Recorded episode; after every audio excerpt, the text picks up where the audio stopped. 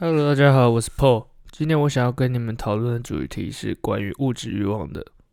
那会想要谈到这个主题，是因为最近在看一本书，这本书名叫做《什么都不买的一年》。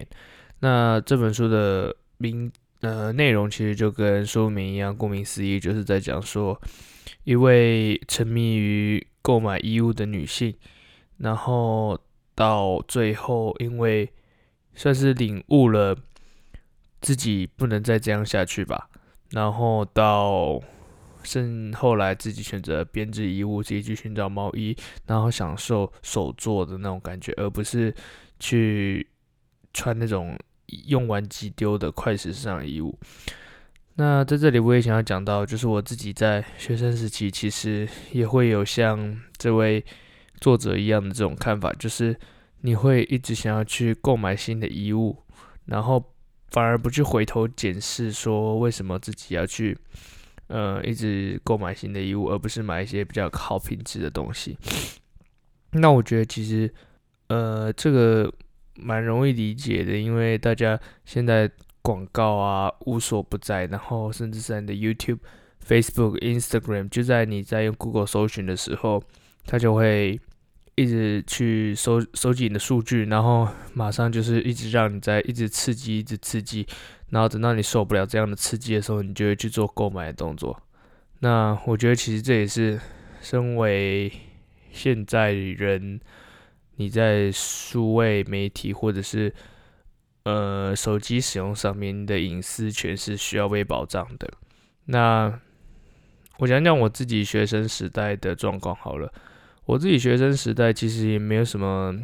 资格好对别人说教，因为我自己也是算是蛮沉迷于这种状态的吧。因为你只要在同侪间，就是会想要比谁比较拿的东西比较好啊，或者是能力比别人好，就是什么都可以比较啦。那当你的比较的东西能力比不赢人家，你可能就会转到呃可能物质上面吧。那所以，我像我自己高中、大学的时候也是这样，就是会一直想要去和别人比较说，哦，可能球鞋啊，可能要穿到 AJ 级的球鞋，或者是钱包一定要拿名牌，然后手机一定要拿 iPhone，就感觉自己没有拿那些东西的话，就好像是格格不入的感觉。那我自己后来的转变其实是讲到说，就是有一天我就在思考这件事情，但其实好像也是因为我自己已经没有多余的金钱可以再去做这样的回圈吧，就是一直去被刺激，然后马上购买，然后可以打入那个圈子，然后又马上被轮替下来。那从这个时间点，我就发现到说，自己在这样一直追逐之下，除了自己没有能力以外，那自己的心态其实也是一个问题，就是我发现是因为我没有能力再让我去做这个回圈，然后才会发现到说，这样的回圈其实是一个非常不健康的，是被行销还有生品牌商那些所给带出来的。那其实这也是我想要在这里讲的一些东西，就是说。如果当时我没有因为过度的 购买，然后而去发现到自己的能力不足，其实我也不会到现在这样。所以我觉得这这件事也可以套用到很多事上面，就是有时候当你的能力，或者是像我这一次的例子是用购买的能力嘛，有时候当你发现你的能力不足的时候，你就可以去回过头审视，说一方面你可以审视说为什么你没有这样的能力，第二方面你可以审视说。你追求的东西真的是你要的吗？是说你是因为能力不足，还是追不到？还是说是别人设定的目标让你本来就追不到？然后，但是他只是想要让你营造一个你看似可以追得到的一个假象给你。那我觉得这一点蛮重要，就是算是一个反思的能力吧，就不是只是现在说你看不到的，就应该说就是不是现在说你。所得不到的东西里面，你可以去想，它是可以是透过什么方式去达成的。那想要达成的动机是什么？我觉得你也可以去想一下。那讲到我这样的转变以后，我后来有发现到说，就是自己会过得比较快乐，然后会比较少去跟别人比较。然后再一个比较大的转变，就是你会发现看人的角度其实会有一点点的不一样。因为像假设好，今天有两个人，一个是身穿名牌，一个是比较朴实无华的。那有一个实验是这样讲，他就是在面试的时候，没有面试官，反而是一个受试者，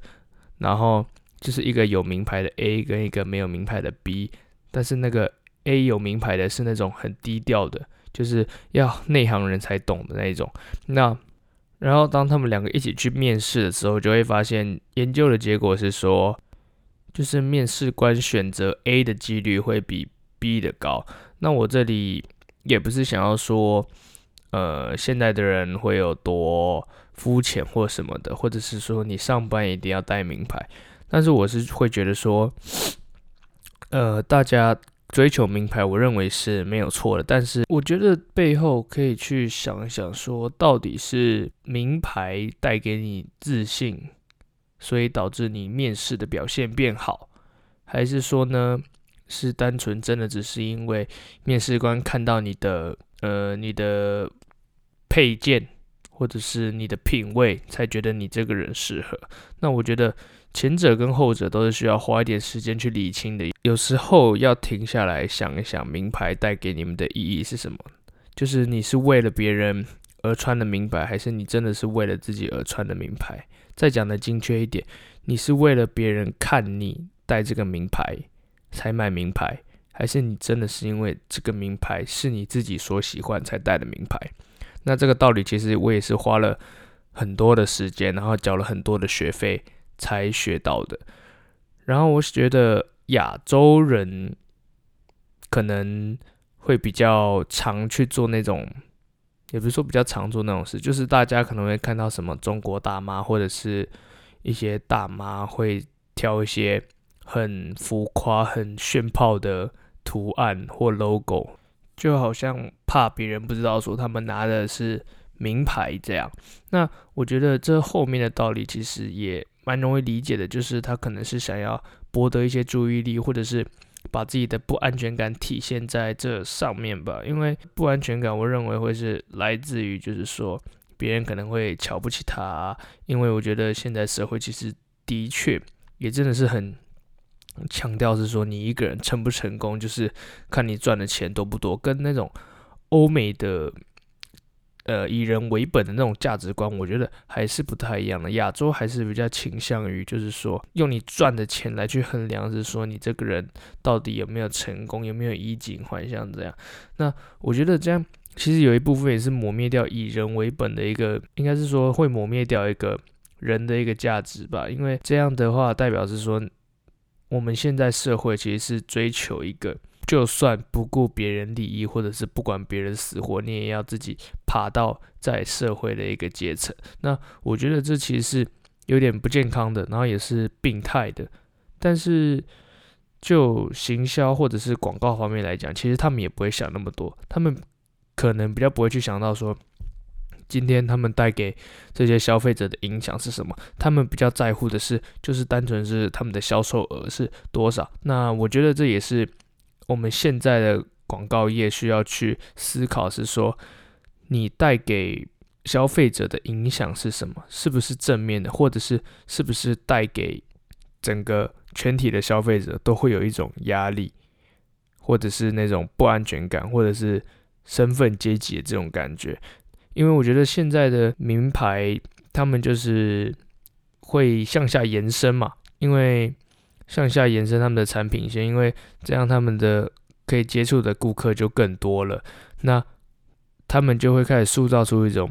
身份阶级的感觉，就可能今天用 LV 的是怎么样的人，用 Gucci 的是怎么样的人，他们在所不惜也要花掉一个月的薪水，或者是可能一个礼拜的薪水去买一个很小的、很小的一个配件。对，那我觉得这个除了是广告业要去想，还有制造商要去想。应该是说，我会认为说，这是一个全部社会都要去做改善的一个议题吧。因为我觉得这样，如果真的是以只要以钱为本的话，那其实大家就是应该会被机器人都取代吧。因为我发现人除了在思考方面，做的机比机器人好以外，在很多效率上面其实都没有机器人来的出色。如果人真的是这么注重效率或者是金钱的一个动物的话，那么我觉得一定会被机器打败的。所以人应该要去找到自己说就是自己所真正的强项，或者是人真正存在的一个价值吧。那今天就先这样，下次见喽。